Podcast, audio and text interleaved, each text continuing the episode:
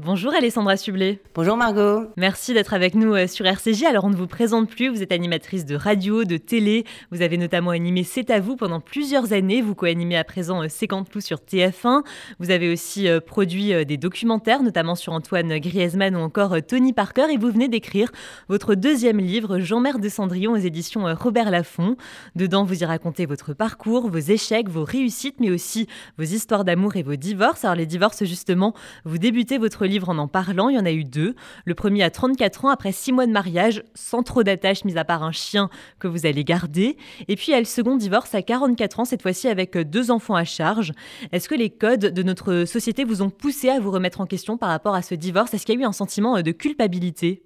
Il bah, n'y a, a, pas a, pas eu besoin de code de la société pour me remettre en question. De toute façon, quand on arrive à son deuxième divorce à 44 ans ou 43 ans, on se remet en question. Mais la société fait que vous culpabilisez parce que le regard des autres parfois peut être euh, très moralisateur à un moment donné où vous avez plus besoin d'être réconforté que jugé. Mais il faut s'habituer à ça, il faut essayer de suivre son chemin, d'avancer et de faire fi un peu du regard des autres parce que de toute façon, cette décision n'appartient qu'à vous. Alors, résumé comme ça, ça fait vraiment la fille légère. Mais en l'occurrence, euh, c'est aussi des choix et parfois il y a des choix difficiles à faire dans sa vie. Et je pense que c'est quand on sait faire des choix, quand on sait dire non, qu'on avance justement. Et alors, en vous lisant, on a l'impression que ce divorce a été plutôt une bonne chose. Vous dites, on peut être unis dans un divorce parfois plus qu'un couple marié. Ça a été un, point positif dans votre vie euh, personnelle finalement? Ben, Nous, on a mis avec mon ex-mari un point d'honneur à réussir ce divorce pour nos enfants. Parce que eux n'ont rien demandé. Quand deux grandes personnes se séparent et qu'il y a des enfants au milieu, finalement, on sait très bien que d'une certaine façon, euh, ils vont passer par des moments de tristesse aussi. Euh, on n'est pas naïf, mais euh, il fallait qu'on réussisse au mieux ce divorce pour que justement ils se sentent aimés quand bien même les deux parents se séparent et qu'ils n'aient pas l'impression qu'on les abandonne. Notre façon à nous de le faire, ça a été de cohabiter pendant plus de deux ans. Et, quand je dis qu'on a réussi notre divorce, oui, on sait de quoi on parle. Et alors après ce divorce, justement, vous décidez de, quitter Paris, d'aller vous installer dans le sud. Vos enfants restent avec votre ex-mari à Paris. C'est plutôt une décision que les hommes ont l'habitude de prendre plus que les femmes, en tout cas. Est-ce que ça vous a valu euh, des reproches? Alors, en, fait, euh, on, va les avoir une semaine sur deux parce qu'on va continuer à partager cette maison une semaine sur deux. Donc, je les abandonne pas, ça c'est important. Mais effectivement, normalement, c'est pas la mère qui quitte le nid. Euh, il se trouve juste que à ce moment-là, euh, mon ex-mari a envie de rester en région parisienne et moi pas du tout. En fait, on habite à la campagne, on habite loin de Paris. Les enfants ont leur environnement, leur petite école de village, leurs copains. Et il n'y avait pas de cas où ma décision allait influer sur leur vie. En tout cas, pas aujourd'hui. S'ils ont envie de faire un choix, ils le feront euh, et ce sera leur décision. Mais euh, oui, il y a eu l'air proche pas des proches justement parce que eux savent euh, que si je prends une décision c'est qu'a priori elle a été mûrement réfléchie.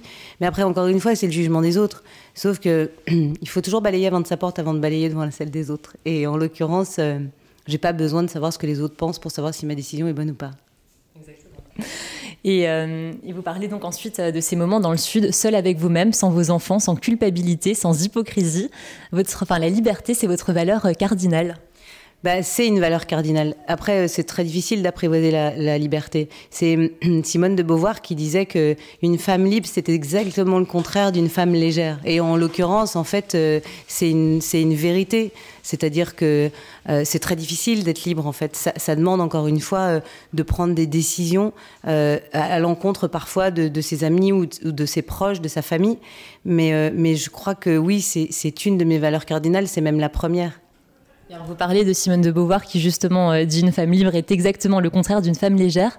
Donc ça veut dire que la liberté demande plus de responsabilité et de courage que le conformisme moral entre, guillemets? Alors, ah bah non, mais ça c'est sûr. Après, euh, si on reste juste par conformisme moral, moi je parie pas sur l'avenir de ces gens-là, parce que je me dis à un moment donné ou à un autre, ça veut dire que vous vous contraignez à faire quelque chose. C'est pas possible de vivre comme ça. En tout cas, sur le long terme, j'y crois pas. Moi, je pense qu'à partir du moment où les choses sont réfléchies et qu'on a envie de le faire, il faut suivre son chemin. Euh, et parfois, encore une fois, ce chemin-là ne ressemble pas à celui des autres. Mais c'est pas parce qu'il ressemble pas à celui des autres que c'est un mauvais chemin. C'est pas parce que euh, euh, vous divorcez que vous faites partie des losers. C'est pas parce que vous avez un baby blues à la naissance de votre fils que j'expliquais dans mon premier livre que vous êtes une mauvaise mère. Donc il faut parfois s'écouter pour pouvoir accéder à son propre chemin qui est le chemin du bonheur. Des, exemples de liberté, il y en a beaucoup dans votre livre. Je pense notamment au fait qu'après le bac, vous décidez de tout quitter pour devenir euh, géo-voile au Club Med. Il y a un autre exemple aussi où vous êtes euh, hôtesse à une soirée euh, parisienne de tennis. Vous rencontrez un joueur de tennis que vous ne connaissez pas du tout, donc vous lui parlez pendant la soirée.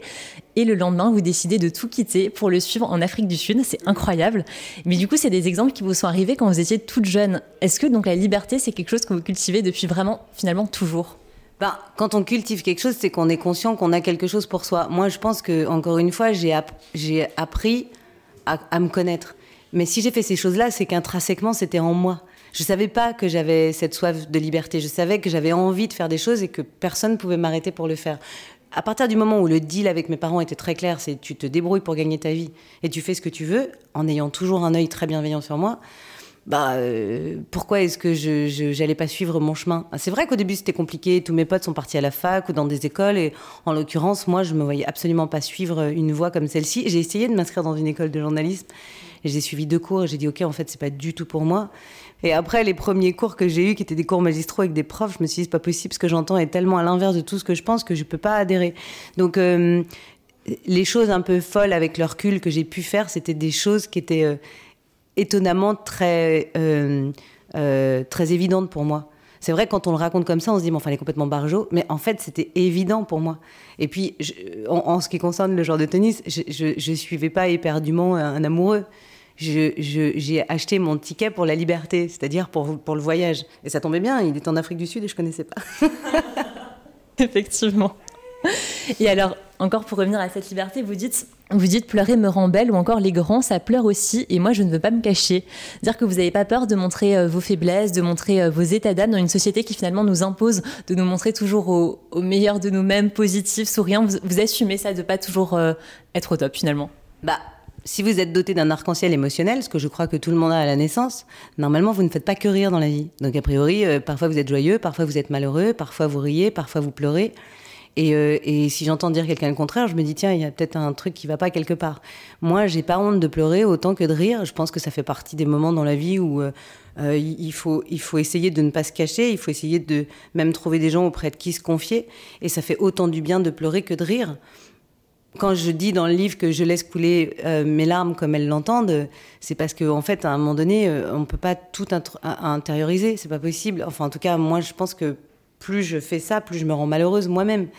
Euh, mais, effectivement, euh, c'est très difficile de dire aux gens je suis malheureuse. C'est très difficile de dire aux gens je pleure.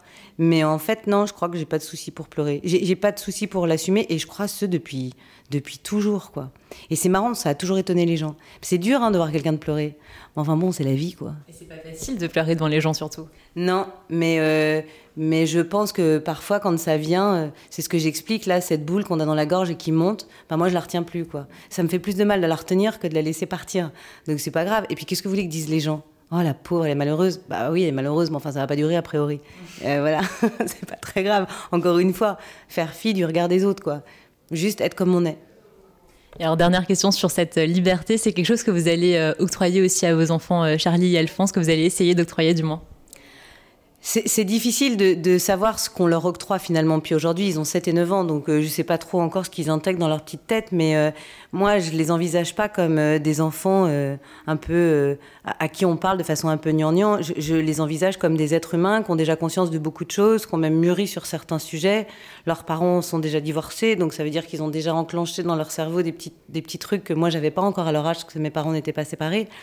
Donc, euh, en fait, je pense que l'une des clés, c'est la communication. Les écouter, essayer de répondre à leurs questions, regarder s'il y a des changements d'attitude, de, comportement, euh, et puis euh, d'être au plus près d'eux. Mais on ne sait jamais si on est un bon père ou une bonne mère. On le saura à la fin, ça.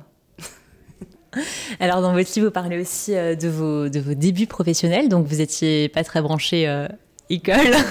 non, non, non, bah, pas fait d'études, hein, donc moi c'est clair. Voilà, donc ensuite vous avez euh, tout quitté pour être géo euh, voilà, au Club Med, ça on l'a dit avant, vous avez beaucoup voyagé. En vous lisant, on a l'impression que vous saviez pas vraiment ce que vous vouliez faire de votre vie, mais par contre, vous saviez absolument ce que vous ne vouliez pas. Ouais, je savais pas du tout quelle allait être ma vocation et je savais pas ce que je voulais faire. Et juste, je fais une parenthèse là-dessus. Moi, ça m'a toujours halluciné qu'en fin de seconde, première ou terminale, on demande à des élèves ce qu'ils veulent faire. Certains savent, et c'est super, mais certains ne savent pas. Et ça, c'est pas la normalité. Ça, c'est normal aussi. Et il faut laisser la vie parfois nous emmenait vers des chemins différents pour justement essayer de se trouver ou de trouver notre vocation. Ça, c'est le premier point. Et j'insiste là-dessus parce que j'entends tellement de jeunes me dire oh, Je sais pas quoi faire, mais il faut absolument que je m'inscrive dans une fac. Non, mais attends, en fait, non. L'univers t'offre plein de possibilités essaye de, t'ouvrir et de regarder ce qui t'est proposé pour que tu t'enfermes pas dans quelque chose que tu n'aimes pas. Après, euh, le, Club Med, ça a été l'école de la vie pour moi. Et c'est vrai que dès le départ, je me suis dit De toute façon, il faut un truc où je voyage et où je m'amuse.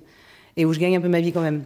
Donc euh, c'était super pour moi, c'était top. Et d'ailleurs, il y a beaucoup de gens dans mon métier qui ont fait le Club Med, à commencer par Nicolas Cantelou, donc euh, euh, c'est drôle. Amen, vous pouvez demander. Nagui a fait le Club Med, Nicolas Cantelou a fait le Club Med, j'ai fait le Club Med, on est beaucoup. C'est mais c'est un peu l'école, l'école des animateurs, l'école de la vie aussi.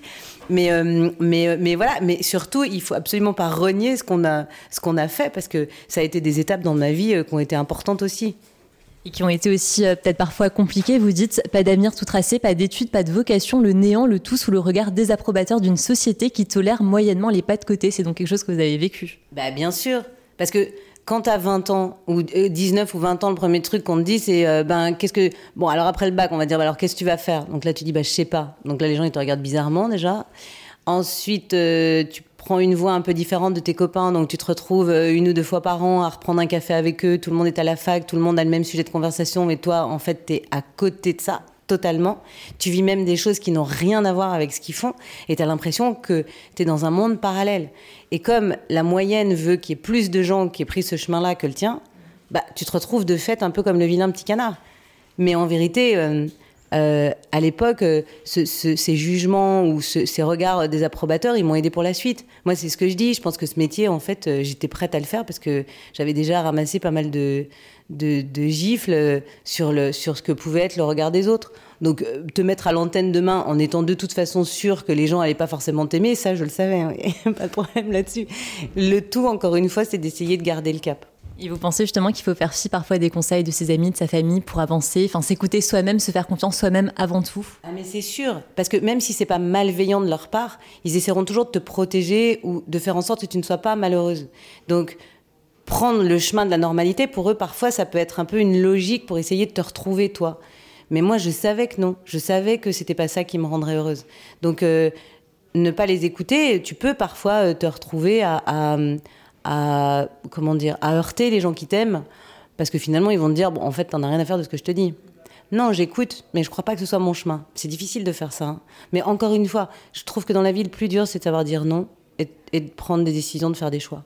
Je trouve sincèrement que c'est une des choses les plus difficiles. Mais quand t'as appris à faire ça quand t'as vraiment compris qu'en fait c'était salvateur pour toi bah je crois que t'avances sur le chemin du bonheur aussi et alors vos parents, vos, grands-parents même, ils vous ont toujours soutenu malgré vos choix? Ça a vraiment été euh, vos piliers? Vous avez fait une belle déclaration à votre grand-père? Vous parlez vraiment beaucoup d'eux. Enfin, ils ont, vraiment toujours été là et ils vous ont soutenu malgré tout. Oui, en fait, mais c'est très dur d'être parent. Hein. Moi, je ne sais pas comment je réagirais avec mes enfants, mais en l'occurrence, euh, euh, ils ont toujours été là. Ils ont toujours été un, soutien, même si parfois ils n'étaient pas forcément d'accord. On avait des conversations aussi, ça arrive. Mais en fait, j'ai été couverte d'amour. Je veux dire, je suis pas née avec une cuillère d'argent dans la bouche, mais en revanche, j'ai eu tout ce qu'un enfant peut avoir, c'est-à-dire l'amour de parents et de grands-parents, ouais. Alors dans votre livre, vous évoquez aussi votre carrière euh, professionnelle, vos débuts. Vous avez pas, euh, enfin, vous dites que vous n'avez pas hésité à mentir sur euh, sur vos CV lors de casting, d'entretien d'embauche. Et en fait, en vous lisant, on, se dit que vous avez que vous avez peur de rien, que vous y allez, advienne que pourra, et que ça a toujours été comme ça. Parce que, enfin, vous dites même, j'ai avalé une bonne dose d'inconscience à ma naissance. Ah bah non, mais totalement. Mais mais d'ailleurs, en fait, moi, j'avais rien à perdre à l'époque. Donc, rajouter une ligne sur un CV, euh, qu'est-ce qu'au pire, ça, pouvait m'enlever? Rien du tout. Il se trouve que si j'avais pas rajouté cette ligne sur mon CV au moment où je, euh, j'essaye d'avoir ce job chez EMAP à l'époque et le groupe de presse, jamais il m'aurait pris en rendez-vous. Bon, après, il s'est rendu compte qu'effectivement, j'avais pas fait cette école-là. Mais il voit, que vous mentez, mais en fait, il, vous prend quand même parce qu'il bah, dit bon, eh bah oui, bah il, m'embauche au marketing et à la communication, donc il s'est dit, il s'est dit si elle a cette tchatch-là, ça devrait m'aider a priori. Mais c'était un choix malin. Et d'ailleurs, on est toujours en contact. C'est drôle parce que c'est quelqu'un qui voyage beaucoup aujourd'hui et, euh, et, euh, et on en rigole encore. Et ça a été l'une de mes, de mes plus jolies aventures professionnelles aussi. Euh, se retrouver responsable marketing et, communication, c'était quand même un grand moment. Mais voilà, encore une fois, j'ai appris et je suis tombée, je pense, sur des gens qui étaient assez ouverts. Moi, j'ai vu des gens hein, postuler pour moi qu'on menti. Et en fait, dans ma tête, je me disais, je dirais pas, mais il, oui, elle a, tellement raison. Parce qu'en fait, tu, c'est pas, c'est pas des mensonges qui peuvent faire du mal aux autres. Tu comprends ce que je veux dire? C'est un petit truc, quoi. Ah ouais, t'as vraiment fait ça. Hmm. c'est pas très grave. Et moi, je vois mes enfants, ils sont un peu mythos, comme tous les enfants. Et parfois, ils racontent d'énormes bêtises et je leur dis, ah ouais Et je rentre dans leur jeu à fond et en fait, ça me fait tellement rire. Mais oui, mais bien sûr. Mais, mais encore une fois, voilà, c'est le genre de, c'est le genre de mensonge mignon. J'ai tenté qu'il y en ait. Alors, vous parlez aussi euh, de vos bourses, donc j'en citais quelques-unes. La plus connue, celle avec euh, François Hollande. Bon, Sur le plateau de C'est à vous, vous prenez des nouvelles de sa maman qui en fait est décédée euh, quelques jours plus tôt. Il y en a une autre à vos débuts sur, sur TF1 où vous appelez Jean-Pierre Foucault Jean-Michel. Bon, ça c'est ah une petite. Et donc celle que je ne connaissais pas où vous devez présenter un parfum au musée Rodin lors d'une grande soirée, feu d'artifice, etc. Et vous oubliez le nom du parfum. Donc, quand, quand ces bourdes arrivent, qu'est-ce qui se passe dans votre tête? Vous vous dites, c'est pas grave, on avance, je culpabilise pas, ou est-ce que quand même c'est dur, ah, un dur à encaisser sur le coup ah, Non, non, mais c'est hyper dur à encaisser. Non, mais celle du musée Rodin, elle est fantastique. C'est-à-dire avoir à aligner juste cinq mots et oublier le nom du parfum, alors que toute la direction est derrière vous et qu'ils ont mis les moyens pour faire que cette soirée soit la plus belle soirée du monde, c'est pas possible. C'est en fait dans votre tête à ce moment-là, c'est ce que je dis. Vous avez envie de creuser un trou euh, énorme et de vous mettre dedans. D'ailleurs, en fait, euh, la, lumière s'est tue sur moi à ce moment-là et j'ai pas bougé. Je me suis dit ils vont m'oublier. ils vont m'ont pas du tout oublié, hein. mais euh, mais mais c'est important d'en passer par là parce que en fait, on apprend l'humilité. Voilà, c'est un mot qui revient de temps en temps euh, dans nos vies. Et, euh, après ça, euh, on avance, on avance un peu mieux aussi. Voilà, on, se remet en question, on apprend sur soi-même. Donc, j'ai pas de problème du tout à mettre en avant ces bourdes-là parce que justement, je pense qu'elles sont même décomplexantes pour les autres. Et, et ce livre, s'il devait avoir une définition, ce serait de décomplexer ceux qui, ceux qui me lisent, sincèrement. Mais alors, elles sont décomplexantes, elles sont même encouragé par certains euh, de vos invités à C'est à vous. Euh, bah, Valérie Giscard d'Estaing a dit euh, Cultivez votre différence, ma chère, elle fera de vous un être unique. Est-ce que vous pouvez nous raconter cette anecdote avec l'ancien président? Mais oui, parce qu'en en fait, il arrive pour dîner à C'est à vous, et en l'occurrence, à C'est à vous, on est, franchement, on mettait les petits plats dans les grands. Et ce soir-là, en fait, la chef fait une pizza, et je lui dis Non, mais c'est une blague, on peut pas recevoir l'ancien président avec une pizza. Et elle me dit Tu comprendras pourquoi. Il m'explique qu'il fait partie de la confrérie de la pizza, donc je suis juste morte de rire. Et je le vois commencer à prendre sa pizza à la main et je me dis, mais en fait, attends, il est juste en train d'essayer de me décomplexer, de me mettre à l'aise. Ce qui était très malin de sa part aussi, parce que du coup, en fait, l'interview derrière s'est super bien passée, parce que j'étais à l'aise, parce qu'il m'a mis à l'aise. Et, euh, il a vu que voilà, il y avait un petit truc différent en moi, peut-être par rapport aux intervieweurs euh, euh, dont il avait l'habitude. Et ce mot-là, quand je l'ai reçu, parce que j'avais pour habitude d'envoyer un petit mot pendant les deux premières années, j'envoyais un petit mot à tous les invités qui venaient à C'est à tous les soirs parce que je trouvais génial qu'ils viennent en fait. Je trouvais génial qu'ils viennent dans cette émission qui faisait 60 euh, 000 téléspectateurs et je les remerciais tous les jours de venir parce que je me disais mais quelle chance quoi. Et, euh, et lui m'a renvoyé un mot, certains l'ont fait, lui en, fait partie et c'est vrai que cultiver votre différence c'est tellement vrai. C'est ce qui fait de vous un être singulier, c'est ce qui fait qu'à un moment donné vous avez effectivement eu raison d'emprunter un chemin qui est le vôtre. Non, justement, votre chemin a été, enfin, votre parcours a été euh, semé d'embûches n'était pas toujours très lisse et très, très droit. Et pourtant, des années après, vous avez fait des conférences à Sciences Po sur la réussite professionnelle. Vous avez été élevé au grade de chevalier euh, des lettres, des arts et des lettres. Au final, le, chemin et le parcours qu'on vous a reproché, il est maintenant montré en exemple. Bah, je sais pas s'il est montré en exemple, mais euh, tu vois, quand je discutais avec ces étudiants à Sciences Po, je le fais une fois par an. Euh, je me rends compte à quel point ils ont besoin de savoir euh, comment euh, comment ça, comment ça se passe dans le monde extérieur. Tu comprends ce que je veux dire? Je veux dire sur le terrain. Parce que c'est bien beau d'avoir la théorie, mais à un moment donné, il faut avoir la pratique aussi. Et quand, et, quand tu peux avoir des gens de l'extérieur qui viennent aussi t'expliquer comment ça se passe et qui n'ont pas le même chemin qu'eux, mais qui y sont arrivés quand même, ça ouvre l'esprit en fait. Et, ça, ça me tient super à cœur. Je fais pas mal en fait d'interventions dans les écoles.